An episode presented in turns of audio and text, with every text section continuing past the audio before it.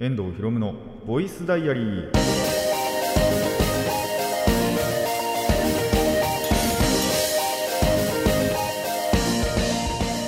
ラジオの前の皆さんこんにちは。遠藤博夢のボイスダイアリー。パーソナリティの遠藤博夢です。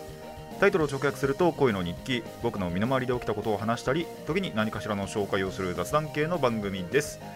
いやさすがにだんだんと寒くなってきましたね。もうねいやまあ暑い時は暑いわ。暑いいや暑いってのもやっぱりあれですね。上着を着てるからっていうのはありますね。夜のことをあなんだろう。やっぱりそのお仕事の関係上朝はまあ昼頃に行くんですけど昼頃ってやっぱ暑いんですよ。ただ夜は寒いんですよね。なんならその今着てる上着でさえも今っていうかまあ着てきた上着でさえも。さすがに室内だとねあのー、まあ暖房効いてるところとかもあったりするんであの前とか開けてりゃいいんですけどただあのー、暑いだからその夜用にちょっとまあ厚めというかあったかめのね上着を着ていくと昼はねちょっと暑く感じるわけですよ。なんでそうそういった要因もあって汗かいちゃったりするんですけど軽くね。ただまあそういうのがなければね本当に、まあ、だんだんと冬になってきた秋どこ行ったのか分かんないですけどね。ちょっと秋はどっか行っちゃったんですけど 冬がね近づいてきたなとは思いますね。あのー割と僕はまあ寒さに耐性というか暑いよりは寒い方がねまだ活動しやすいタイプの人間なんですけどまあ寒いこともやっぱりなんだろうデメリットばっかじゃなくて、まあ、1個だけメリットあるのがそのまあ割と最近ねあのスマホを完全にいじりながら歩ってるわけなんですけどモンハンをしながらね。やっぱりそうやってるとあのスマホが熱くなってくるわけですよ。あまあアプリとか起動し続けたりすると熱くなるじゃないですか。それは多分皆さん経験あると思うんですけどあのー、ちゃんとね冷えるんですよ。外気温でもうナチュラルなファンになってるんですよねそれが。ナチュラルにその機体の温度を下げてくれるんで。なんでそれはなんかいいことかなとは思いますね。ただそれのおかげでね僕の右手だけが冷たくなっていくんですよ。左手はまあそんなに使わない。片手で操作できるんであの左手は手袋するんですけど右手はあの手袋してると スマホが操作できないんでそう左手は、えっと、手袋してて右手はあのそのまま素手のままスマホをいじりながらまあ歩って夜とか帰るんですけどそろそろそれもできなくなりそうだなってちょっと思い始めましたね。あまりにも寒すぎてあの手凍えちゃうんで。まできる限りはねやっぱりそのそういったなんだろう歩く時の時間ってモンハンとかまあピクミンでも何でも同じだと思いますけど大事なんでね、あのー、やっていこうとは思ってるんですけどやれる限りは。ただ限界が来ると、あのー、僕の手が壊死しちゃうんで ほどほどにねやっていきたいなとは思います。皆さんもね気をつけてください。まあそろそろやっぱり寒くなってきたんでね僕今言いましたけどあの手袋なんかは最近取り出しまして取り出したっつかまあその辺にほっぽってあるんでそれをパッて拾っただけなんですけどとかやったりまあ使う人はねあのマフラー使ったりネックウォーマー使ったりとかしてまあそろそろやっぱりそういう寒さ対策なんかは始めていった方がいいんだろうなとは思いますのであの体調を崩さないようにねあの風邪とかひかないように、えー、服装を気をつけてください。という感じで今回も始めていきたいと思います。遠藤ひろむのボイスダイアリー。今回はこんな1ページです。遠藤ひろむの遠藤ひろむのボイスボイスダイアリー改めましてこんにちは。遠藤ひろむです、えー、今回も前半はね、あのー、作品の紹介をしていこうかなと思います。あのー、前回ねがっつりパズドラのマーベルコラボのことを話しましたけどもで本当はなんでマーベルズ見に行こうかなって思ったんですよ。ちらっと調べてみた結果あの続編なんですよね。ミズ・マーベルっていう映画が、まあ、いつだかにあったらしくって、それの続編らしくって、あ、やべえ、そっち見てねえからちょっと見れねえわって思ったんで、そう、マーベル作品実は追いたいんですけどね、ちょっと未だにアイアンマンのね、初代しか終えてないんですよ。なので、ちょっとマーベルズのね、紹介は、あの、紹介っていうか、まあ、そもそも見に行ってないのでね、ご紹介できないんですけども、本当は見たいんですけどね、あのそう、マーベル作品追いたいなとは思ってるんで、終えたら追いたいんですが、まあちょっとそれは見てないので、えー、まあそうじゃなくてもね他にもちょっと見たい映画があったのでそちらの紹介をしていこうと思います。今回紹介するのがゴジラマイナス1.0ですね。を見てきました。でゴジラもなんですけど僕やっぱりその初代から別に終えてるわけじゃないんですよ、まあ、初代ってもう白黒ですけど。なんで、あのー、終える作品は追ってってるみたいな。でシン・ゴジラもねテレビでやってた時のをあのー、ちょいちょいなんだろう本当にそのはしょりはしょりでしか見てないんですよね。なんで何見たかなキングオブモンスターズだったかな何かしらの作品はまあそのフルで見たのを覚えてるんですけどそうあまりねその知識がない状態ででもとりあえず今回やっぱりゴジラの作品なんかもやっぱり追いたいなと思っていたシリーズではあるので、まあ、今回の、まあ、ゴジラだったら多分どっから見ても大丈夫だろうと思って、まあ、今回ねマイナス1.0から、えー、見てみました。なのでそこのね感想だったり、まあ、ネタバレなんかは控えつつ感想だったりまあちょっとした考察というかなんかを、まあ、今回はしていければいいかなと思いますね。まああらすじというか簡単な本当に内容なんですけども、あのー、舞台は終戦後の日本ですね。終戦後っていうかまあえっと作品内のあれではもう本当に戦争末期ですね。一番最後の方から描かれてはいてその後のまあ復興していく日本を舞台にそこにゴジラが現れてしまう。そして全てを蹂躙してしまう。そんな感じの話です。でまあ見てて思ったのがあのー、やっぱりゴジラって最初のうちからそうだったと思うんですけど原爆によって目覚めてしまうんですよ。原爆水爆実験とかで。それってやってんのってまあ日本ではないまあ多分アメリカとかだろうなって思うんですけど描写的にも。だなんですけどなぜか日本が蹂躙されるんですよね。関係ないはずなのに。理不尽と思いながらなんでアメリカ行かないのって。いや水爆の実験してたのそっちやがとか思いながら、まあ、別にそのアメリカに行ってアメリカを滅ぼしてほしいとかそういうわけではもちろんないんですけどちょっとそういう風に聞こえてしまったかもしれませんがそういうわけではなくでもやったところに行くべきだろうと いうのは思いながらだって日本なんてそれで武装解除とかもされてしまってるわけですよ。そういったところも多分なんだろう日本史通りというか世界史通りというかだとは思うんですけどの中まあ頑張って頑張ってねみんなで復興してるって中になぜかその原爆を撃った側じゃなく撃たれた側にこっちに来てしまうわけですね。理不尽と思いながら。でただやっぱりねでそんなもんであのー、なんだろう武装解除もされてるんでまあ本当に必要最低限の軍隊とかしかない。で自衛隊も確かなかったんだったかな確か。っていう中でじゃあゴジラをどうしていこうかっていうのがまあ話の中心になってきますね。なのでそういうな、えー、そういった部分を、えー、楽し楽しむものでもないな。そういったやっぱりゴジラの恐怖だったりとかあと、まあ、頑張ってる、あのー、皆々様方を見ていくなんだろうな、まあ、教育番組とも言わないですけども楽しんでみるものでもないな。まあでもワクワクはしますね。やっぱりどうやってやっていくんだろうとかゴジラがどういう行動をとってくるんだろうっていうのはもちろんワクワクもするけど楽しむ作品ではないのかなと。なんかちょっとニュアンスが違う感じはあるのかなとは思いましたね。でやっぱり見てても迫力もすごいですしゴジラってやっぱり巨大生物なのでね。っていうのがスクリーンで見てるとすごい迫力もありましたし。でやっぱ音楽もねおなじみのあの BGM なんかも使ったりしてやっぱそういったところで恐怖をかきたてるような演出もされていたのは良、えー、かったんじゃないかなと思います。まあザ・ゴジラ映画って感じなのかな。まあゴジラ全然見たこと本当にないんですけど。でもゴジラ映画ってこういうもんなんだなっていうのはやはり知れる作品なのかなと思いましたね。でまあ先ほども言った通り僕はねゴジラの作品をほとんど見たことがないし、まあ、それこそ初代なんかも見たことないんですけどやっぱりそこから追ってる人たちの話を聞くと初代オマージュがすごいあるっていうことでもあるのでそういう子さんの本当に初代から見てるよっていう方でもおそらく楽しめる作品でもあると思いますしまあもちろんゴジラ知らなくても本当になんか多分一作一作そんなにストーリーのつながりとかなかったはずなんで覚えてない、まあ、覚えてないというか知らないんですけどただなんで独立した話だと思うのであのゴジラ見たことないよっていう方でももちろん楽しめる作品なんじゃないかなと思いますね、まあ、ぜひねやっぱりあの音響とかのあと映像のね迫力の使用上映画に行った方が絶対いいんじゃないかなと思いますので、えー、気になった方はねぜひ、えー、お近くの劇場でゴジラの迫力とかをね、えー、感じていただきたいなと思います。まあ 4D とかにしろとは多分言いませんね。さすがに。僕はあのー、まあ別の全く別の作品の話になりますけど 4DX を2回かな体験しててあの、1回目は本当にその自分の意思でどういうもんなんだろうって言ってみたんですけどまあなんだろうな映画に集中できなくなるんで あんまりねおすすめはしないですね。行くなとも言いませんけどもちろん。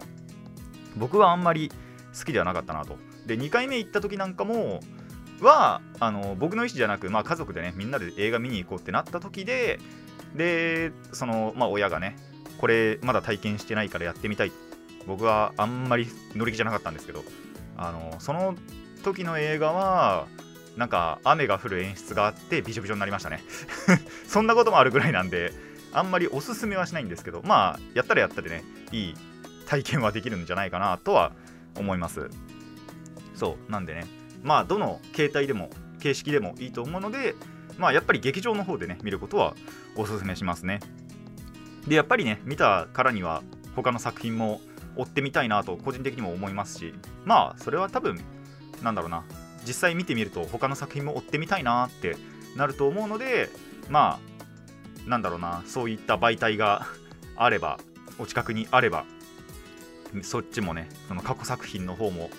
見てみることをおすすめしたいなとは思いますね。おすすめしたいしおすすめされたいなと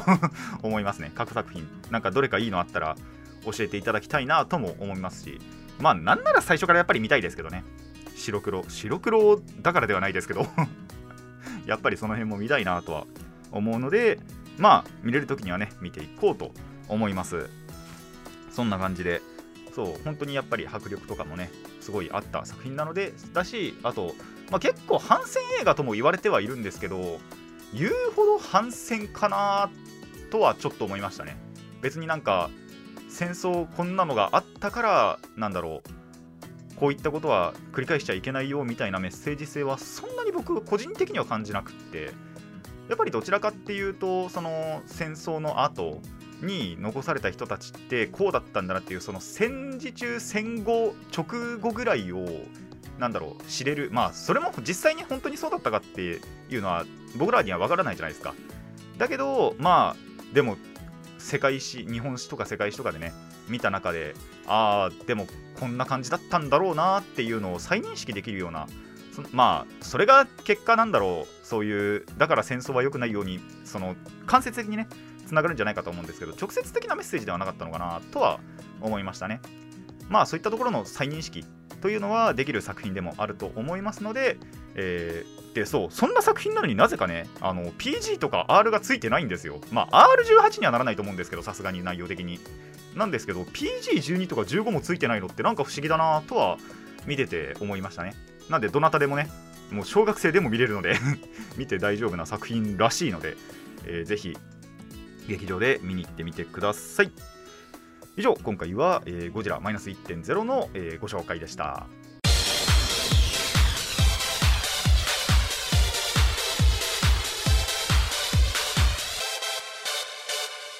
遠藤ひろむのボイスダイアリー後半はいつも通り雑談していこうと思います。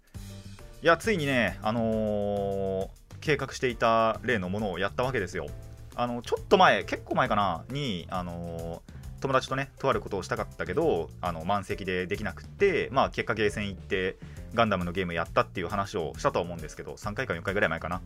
えっ、ー、と実際にそのやりたかったもともとやりたかったっていうことが、えー、実現しました。まあ別に大したことじゃないんですけどねそんなに伏せるようなことでもなかったんですけどまあやっぱり実際やってからねご紹介したいなということで何をやってきたのかっていうとビリヤードですね。あのー、僕は2回か3回ぐらい一応やったことはあってそういうなんか複合施設みたいなのあるじゃないですか。とかで1回お父さんにちょっと教えてもらってやったことがあるのと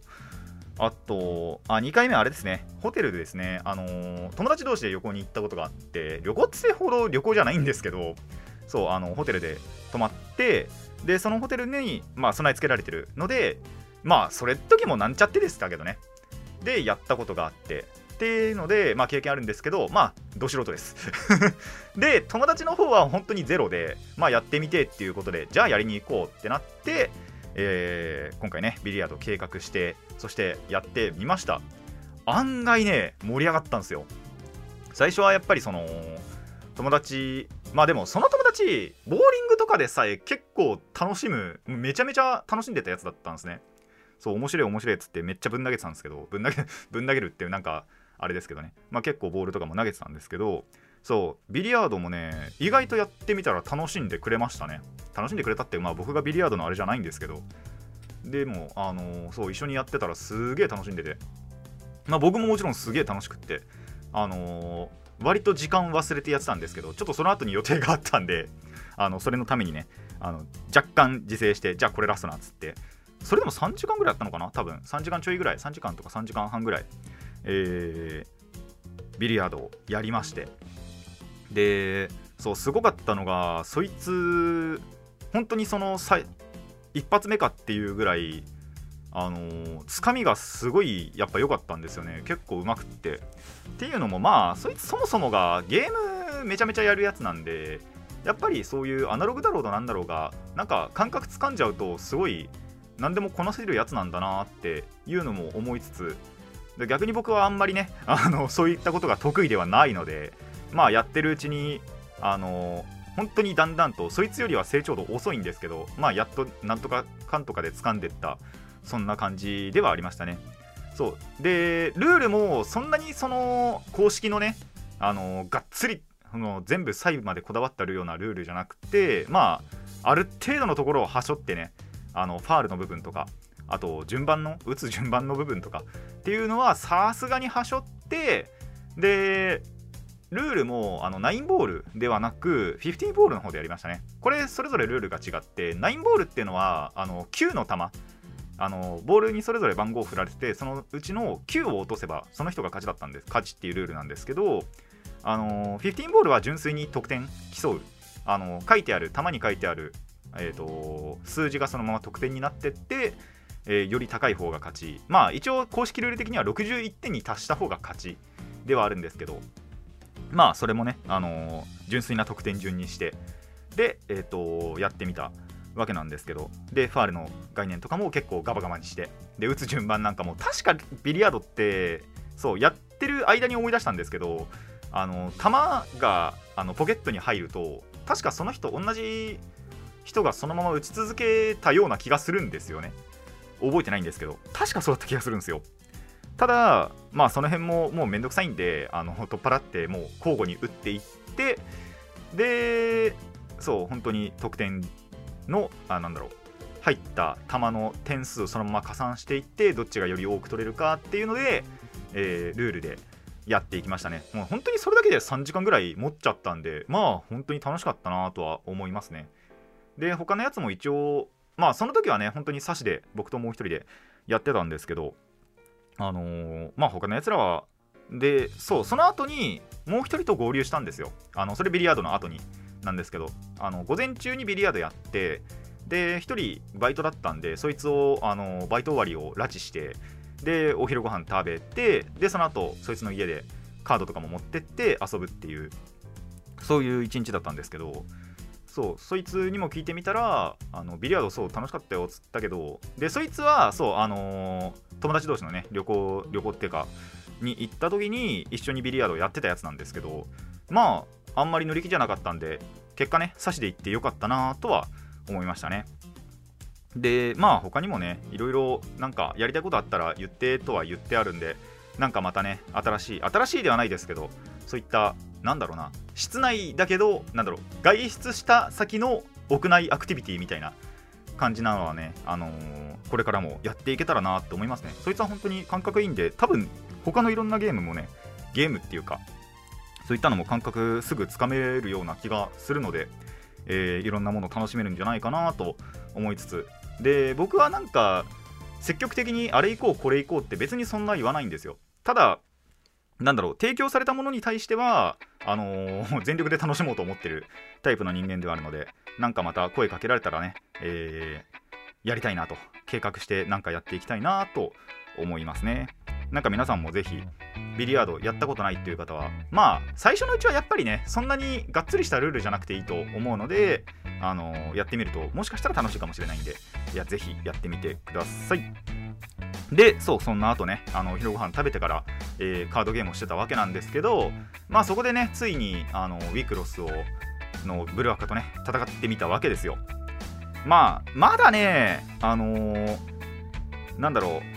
デッキのやっぱり軸とかにもよるとは思うんですけどであとそいつがまだあんまりルールを覚えてないっていうのもあってまあサポートをね受けながらサポート受けながらっていうかもうほぼほぼその 僕といつもやってるウィクロス上級者がほぼほぼいじった感じなんですけど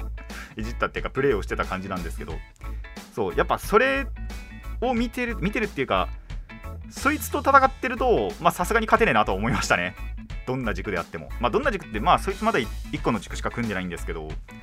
それはねやっぱ勝てなかったしで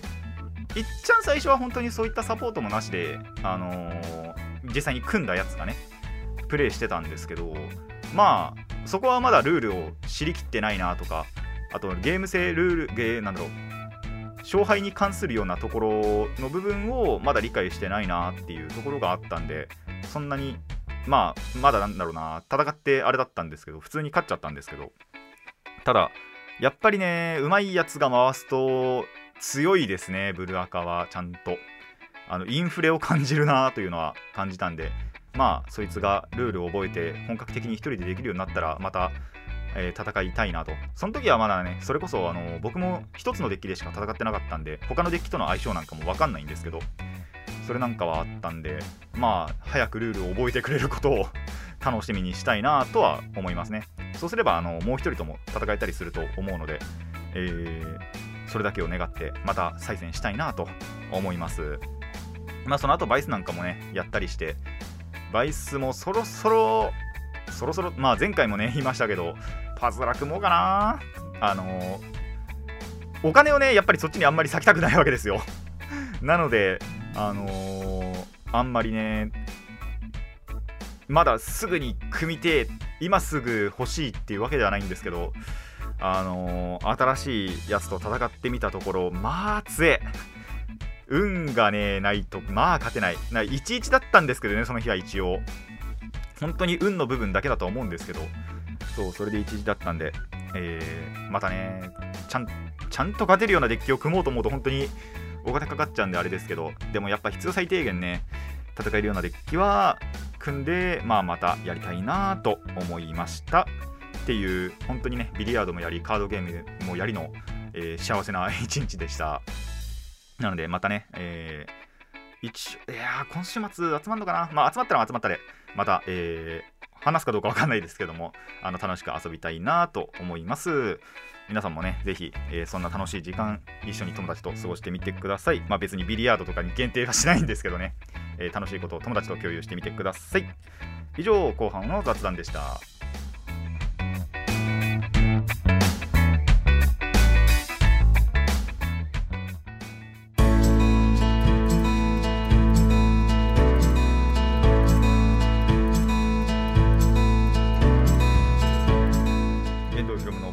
そろそろお別れの時間になってまいりました。この番組ではお便りを募集しています。ラジキャスネットのメール送信フォーム X そしてマシュマロまでお願いします。質問や感想トークのリクエストなど何でも OK です。たくさんのお便りお待ちしています。さあこのエンディングコーナーでね爆弾を1個投下しようと思います。えー、っとはいここにですね。何を置いたかっていうとえー、イクサラン失われし洞窟セットブースターの1箱です。箱ごと持ってきました今日はね。箱ごと持ってきたしもうこの箱なんで今シュリンクもついてるんですよこれ。あの分かんないと思うんですけど。シュリンクっつってまあなんだろう。箱がまだ開いてませんよっていうまあなんだろう。フィルムみたいのがね貼ってあるんですけどそれもまだ貼ってあります。それを切るためにカッターナイフも持ってきてます。もうここで開ける気満々のね、えー、やつをね、えーまあさすがにね、ここで30パックも向いたらそんなの時間ないんで、今からね、やったら時間ないんで、まあ1パックだけね、やら行かせていこうと思います。さあこうやってねシュリンクを剥がすわけですよ。そうするとね箱が開くのでこれをパッて取ってじゃあどれがいいですか？どれでもいいっすよ。1パック。さあ今ね局長さんにちょっと選んでもらってます。おそれですね。じゃあちょっとここからね高価なカード出すんで見ててください。これで本当に高いの出たら面白いけどな。いきます。パック開封 ASMR 爆音。みんなの耳をね壊していく。よいしょ。さあ何が出る？おリストか。誰だこいつは？知らねえ。Iconic Masters のカード。へえ。ちょっとわかんないカードが1回入ってたんですけど。おあレアが光りましたね。珍しい。叙情的相違。まあ悪くはないカードなのかなとは思いますが。おレア赤赤？赤。赤いレアでパワータフネスがない。ふっ！おフレ こいつ当たってるんだよな。